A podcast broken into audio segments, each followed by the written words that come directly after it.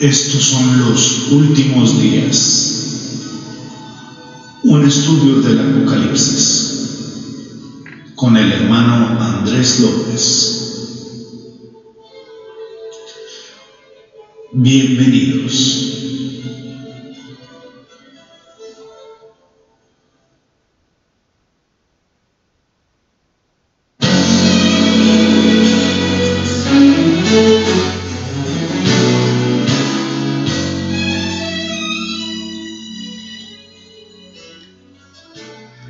Tal, qué tal, amados radioescuchas, hermanos y hermanas en Cristo? Bienvenidos a una nueva emisión de Los Últimos Días. Este programa que es transmitido a través de Radio Cristo Viene para la gloria y para la honra de nuestro Dios. Y pues muy contento de estar aquí eh, con tan grata compañía como lo es la compañía de la palabra de Dios, que siempre es una tremenda bendición el conocerla, que agradezco infinitamente al Señor que nos la haya revelado.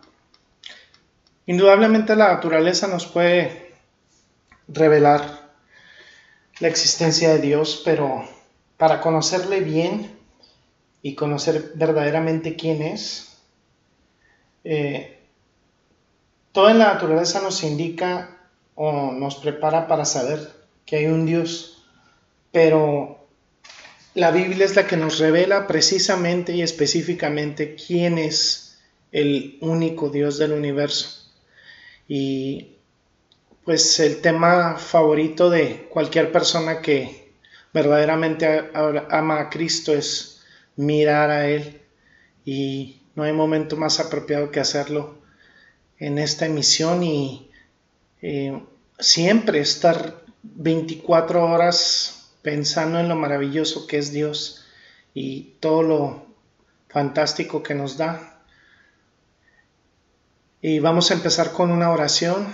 Eh, les invito a inclinar eh, su rostro. Gracias, amado Señor, porque nos permites descubrir tu palabra, Señor, descubrir lo importante que es tu amor, Señor, y cómo velas y cuidas a tu iglesia, Señor, y cómo te revelas a través del libro de Apocalipsis para darnos a conocer tu plan para la humanidad, pero principalmente para tu pueblo que los planes que tienes son de bien, de esperanza.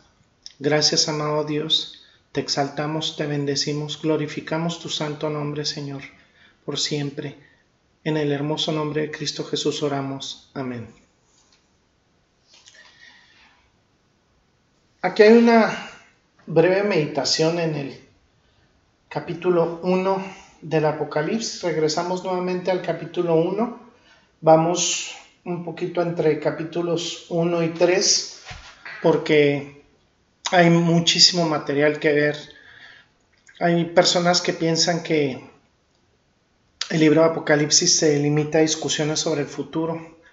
Incluso muchos evitan el libro de Apocalipsis porque tiene misterios ahí, les parece acertijos eh, irresolubles como misterios.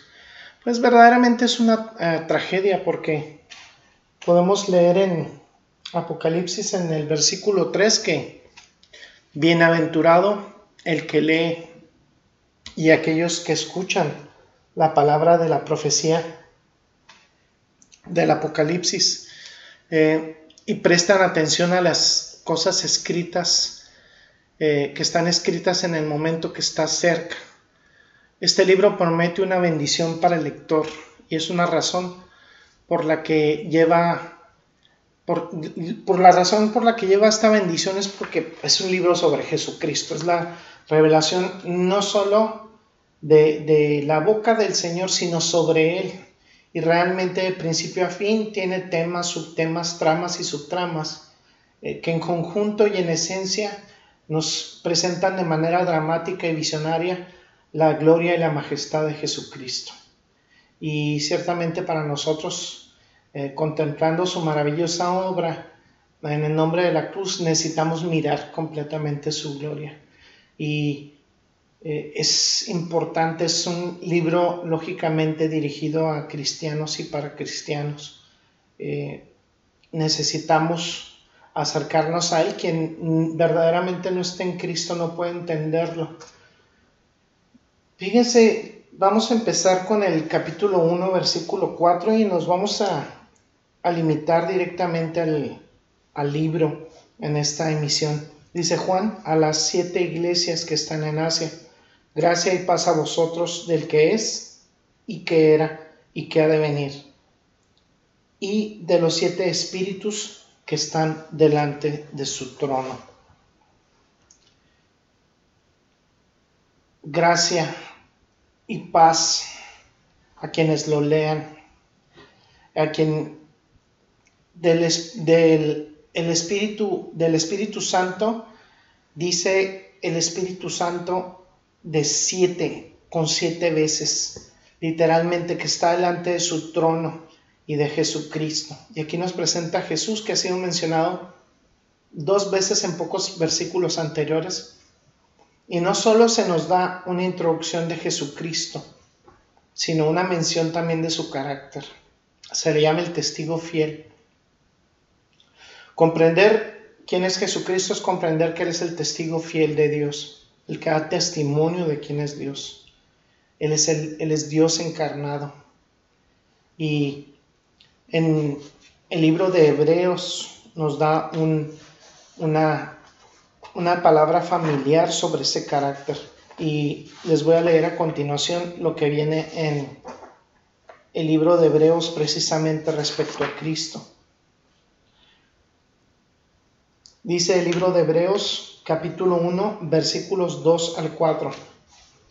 Dice, en estos postreros días nos ha hablado por el Hijo, a quien constituyó heredero de todo, y por quien asimismo hizo el universo, el cual, siendo el resplandor de su gloria y la imagen misma de su sustancia, y quien sustenta todas las cosas con la palabra de su poder, habiendo efectuado la purificación de nuestros pecados por medio de sí mismo, se sentó a la diestra de la majestad en las alturas.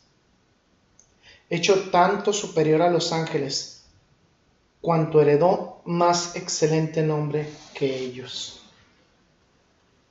Así es. Él es el resplandor de la voluntad de Dios, la representación exacta de la naturaleza de Dios. Dios ha hablado por medio de su Hijo, Él es Dios encarnado. Él es Dios revelado. Él es el testigo fiel y verdadero del carácter de Dios. No es solo cierto en su naturaleza, sino también en su palabra, por todo lo que Jesús dijo, todo lo que Él habló, todo lo que reveló a través del Espíritu Santo en las Escrituras. Es, una, es verdad y es la representación precisa de la palabra de Dios.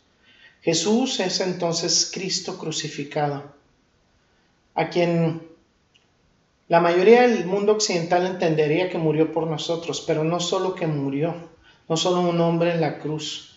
Es de hecho la representación, representación verdadera, pura y confiable y precisa de la naturaleza de Dios. Y todo lo que es real y verdadero respecto a Dios. Se le identifica como el primogénito de los muertos, de todos los que han muerto. Él es el primogénito no significa que fue el primero en resucitar, porque hubo resurrecciones antes de su resurrección. Hubo varios, eh, varios que, fueron resucitados de la muerte eh, en el momento en que sus tumbas estaban abiertas y los santos muertos se adelantaron. Esto no quiere decir que fue el primero cronológicamente, pero quiere decir que es el primero de todos los que han resucitado, él es el principal. Protótocos, en griego, el jefe, el primero, el uno, el primario, el que recibe la herencia completa. Ya habíamos visto sobre Enoch, habíamos visto sobre Elías, que no conocieron la muerte, pero Jesucristo es resucitado entre los muertos y recibirá la, herencia completa de todo lo que Dios posee. Él es el heredero de Dios. Y por supuesto, estamos unidos con Cristo y Él comparte su herencia con nosotros. ¿Quién es Jesucristo? Bueno, ya lo dijimos, es la representación fiel de la naturaleza de Dios, el fiel proclamador de la palabra de Dios. Él es el que ha resucitado entre los muertos. Él número uno, el que debe heredar todo lo que Dios posee porque es suyo por derecho, ya que Él mismo es Dios, Él mismo es Dios y, y es Dios mismo siendo eh, parte de la Trinidad, siendo Hijo y siendo Dios a la vez. Entonces Juan nos dice que Él es gobernante de los reyes de la tierra y describe a Jesucristo como soberano de todos los monarcas terrenales. Él es soberano sobre la tierra, Él es soberano sobre la creación y Él es el principal de todos los que han resucitado de la muerte. Él es quien hereda todo lo que pertenece a Dios por derecho y lo comparte con nosotros, soberano, rey sobre los demás reyes. Juan lo describe como quien nos ama y nos, nos libró de nuestros pecados con su sangre. Él es el Salvador. Él es quien en virtud de su sangre, o sea, por su muerte sacrificial, nos ha liberado de nuestros pecados. Entonces Él es la revelación de Dios, el heredero de Dios, es el Señor soberano de todo. Y Él es el Salvador que ha dado su vida por nosotros. En el versículo 6 dice que en virtud de esa obra nos ha convertido en un reino. Todos somos sujetos a su glorioso reino espiritual de salvación. Nos ha hecho sacerdotes, reyes y sacerdotes para su Dios y Padre. ¿Qué significa? Bueno, nos ha dado acceso. Recuerde, solamente el sumo sacerdote una vez al año podía entrar al lugar santísimo, a la presencia de Dios, y lo hacía el día de la expiación. Pero Jesucristo nos ha abierto el camino a todos ante la presencia de Dios y nos ha convertido en sacerdotes. Entonces Él nos ha hecho sujetos a su reino eterno, a su reino espiritual de salvación. Y nos ha hecho sacerdotes. Tenemos acceso inmediato a Él, completo a la presencia de nuestro Dios y Padre. Y, y eso solamente lo ha limitado a los que son suyos. Este es quien es Jesucristo. No es un crucifijo, no es una imagen, no es alguien colgado en una cruz. Él fue no solo el que murió por, por, nosotros y resucitó al tercer día, es la expresión completa de Dios y un testigo fiel de todo eso. Dios por encarnación y por proclamación. El que de todo resucitará de la muerte, la voluntad expresada de Dios, el principal heredero por derecho divino, el soberano de soberanos, rey de reyes y señor de señores, aquel que por amor sacrificó todo para nosotros y por nosotros, para librarnos del pecado, pero principalmente para su gloria y para su honra, aquel que nos trajo a su reino y nos hizo súbditos, aquel que abrió el camino, rasgó el velo de arriba a abajo en el templo y nos dio completo acceso a nuestro Dios a nuestro Dios, al Padre y al Padre de los suyos. No es de extrañar que el verso finalice, a Él sea la gloria y la honra por los siglos de los siglos. Amén. Este es el resumen de la introducción a Jesucristo con la que comienza el libro de Apocalipsis. Este es quien es Jesucristo y todo eso lo realizó gloriosamente en, su muerte. Su muerte fue un testimonio de Dios, el cual eh, alcanzó su punto máximo, su punto más alto. Fue su muerte la que lo convirtió en el primogénito de los muertos. Fue su muerte que conquistó el pecado y el infierno y Satanás y todas las cosas y tomó su lugar legítimo a la diestra de Dios como rey. Fue en su muerte que nos liberó de nuestros pecados. Fue a través de su muerte que nos trajo a su reino. Fue por su muerte que el velo fue arrancado y tenemos acceso a Dios. Todo eso se enfoca en el vértice de la obra terrenal de Jesucristo, su muerte. Vemos luego en el versículo 7 de Apocalipsis, del primer capítulo, dice, He aquí que viene con las nubes, y todo ojo le verá, y los que le traspasaron, y todos los linajes de la tierra harán lamentación por él. Sí, amén.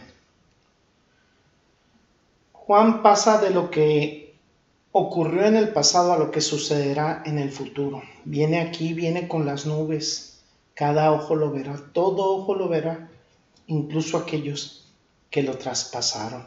Y todas las tribus de la tierra llorarán por él. Aún así, amén. O sea, sí, amén. Dice que él es el alfa y la omega, el Señor Dios, quién es y quién fue y quién vendrá, el Todopoderoso. Juan se mueve describiendo en, estos, en este capítulo quién es Cristo, lo que hizo en el pasado y en el futuro cuando venga.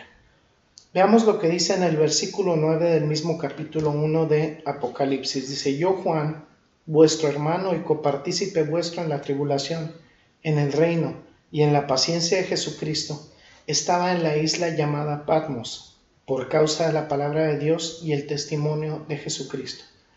Ahí el escenario. Ahí es donde podemos empezar a representarlo por medio de una pequeña meditación. Juan tiene la primera visión de Cristo en el libro del Apocalipsis. Él es Cristo quien estaba en la cruz. Él es el Cristo que ha de venir. Pero aquí, comenzando en el versículo 9, tenemos esta visión de Cristo en tiempo presente. No estamos mirando aquí a Jesucristo con respecto a su obra en la cruz. No estamos viendo nada más a Jesucristo en el pasado. Vemos lo que hará en el futuro en las nubes. Está mirando en el versículo 9 qué está haciendo Él ahora en virtud de su cruz. Él se ha convertido en la cabeza de la iglesia y nos muestra el trabajo y lo magnífico que está haciendo su trabajo actual en la iglesia. ¿Sí? Aquí lo vemos, dice yo Juan, vuestro hermano, el hermano de cualquiera de nosotros en Cristo, en la tribulación, en el reino y en la perseverancia que está en, que está en Jesús. Estaba exiliado en la isla de Patmos y qué experiencia tan increíble el sentarse en esa pequeña isla en medio del Mediterráneo y darse cuenta que Juan estaba ahí recibiendo esta inmensa revelación de Dios. No hace más de dos mil años. Estaba en esa isla llamada Patmos. Estuvo ahí por la palabra de Dios y por el testimonio de Jesús. Él estaba ahí porque Patmos era una colonia penal y los, prisioneros fueron enviados allí en el exilio y él era uno de esos prisioneros exiliados por la predicación de la palabra de Dios y el Evangelio de Jesucristo. Y estaba ahí, en Patmos. Era un domingo en Patmos cuando surgió esa visión. Y el versículo 10 dice lo siguiente, dice Apocalipsis 1, versículo 10, dice, yo estaba en el Espíritu en el día del Señor y oí detrás de mí una gran voz como de trompeta. Estaba eh, sintonizado con el Espíritu, estaba en el Espíritu. ¿Qué significa eso? No significa que estaba pensando, teniendo pensamientos espirituales, sino que el Espíritu de Dios lo catapultó a una visión. Eso fue un domingo, el día del Señor, y recibió esta gran visión del Espíritu Santo. Lo que es una visión, es un milagro espiritual por el cual los apóstoles y los profetas de la antigüedad fueron transportados a otra dimensión. No es un sueño, es una vivencia fuera del mundo y del espacio-tiempo tal y como lo conocemos. Eh, fuera del mundo tridimensional para ver las cosas en el ámbito espiritual, en el mundo de Dios. al apóstol Juan se le dio esa visión. No es un sueño, no es una fantasía, no es una experiencia imaginaria, es la realidad de otra dimensión, no es física tridimensional tal como la conocemos, eh, es la realidad del mundo espiritual. Escuchó en esta visión espiritual que le fue dada una voz fuerte como sonido de trompeta. En la quietud del momento, como una trompeta vino esta voz, penetrante, dominante. Fíjense en el versículo 11, dice, de esta visión dice, que decía, yo soy el alfa y la omega, el primero y el último. Escribe en un libro lo que ves y envíalo a las siete iglesias que están en Asia. A Éfeso, Esmirna, Pérgamo, Teatira, Sardis, Filadelfia y la Odisea. envíalo a las siete iglesias estas siete iglesias estaban ubicadas en siete pueblos de la provincia romana de Asia Menor, lo que hoy conocemos como Turquía. Las ruinas de muchos de esos pueblos están ahí, todavía son visibles. Estas eran ciudades centrales y siete distritos postales. Y cada uno tenía una sede, una ciudad sede en cada condado y esos fueron los pueblos. Y ahí una vez se fundó la iglesia en Éfeso. Otras ciudades regionales eh, que eran eh, circundantes, hay centros regionales y ahí plantaron otras seis iglesias. Bueno, eh, aquí dejamos por lo pronto este estudio. es importante comprender que este plan maravilloso por parte de Jesucristo solo tiene efectos para que quien cree en Él, quien le ha aceptado como su Señor y Salvador. Y no, no estoy hablando aquí definitivamente de una religión, sino de tener una relación con Jesucristo. Verdaderamente entregar tu vida a Él. Si, amado Radio Escucha, no eres un hermano o una hermana en Cristo, Cristo está llamando a tu puerta y tú puedes conocerle como tu Señor y Salvador. Pídele dirección, órale. Lee tu Biblia. Lee la Biblia y congrégate en un lugar donde haya sana doctrina. Aprende a conocer más de Él. Hoy es el día de salvación. Dice Juan 3:16, porque de tal manera amó Dios al mundo, y eso te incluye a ti, que ha dado a su Hijo unigénito lo más preciado que tenía Dios lo ha dado para que todo aquel que en Él cree no se pierda, mas tenga vida eterna. Tú puedes tener vida en Cristo. Entonces eh, vamos a orar, vamos a inclinar nuestro rostro y darle gracias al Señor por este programa el día de hoy. Gracias, amado Señor, te damos porque tú tienes palabras de vida eterna, Señor. Gracias, Padre, porque te ha placido el que escuchemos tu palabra, que aprendamos más de ti. Te exaltamos, Señor, bendecimos y glorificamos tu santo nombre. Gracias por permitirnos, Señor, ahondar en todas estas riquezas, en todas estas maravillas que encontramos en tu santa palabra. Te exaltamos, Señor, bendecimos tu santo nombre por siempre. Gloria sea a ti en el precioso nombre de Cristo Jesús. Bueno, amados, bendiciones. Hasta la próxima. Gracias por su amable atención.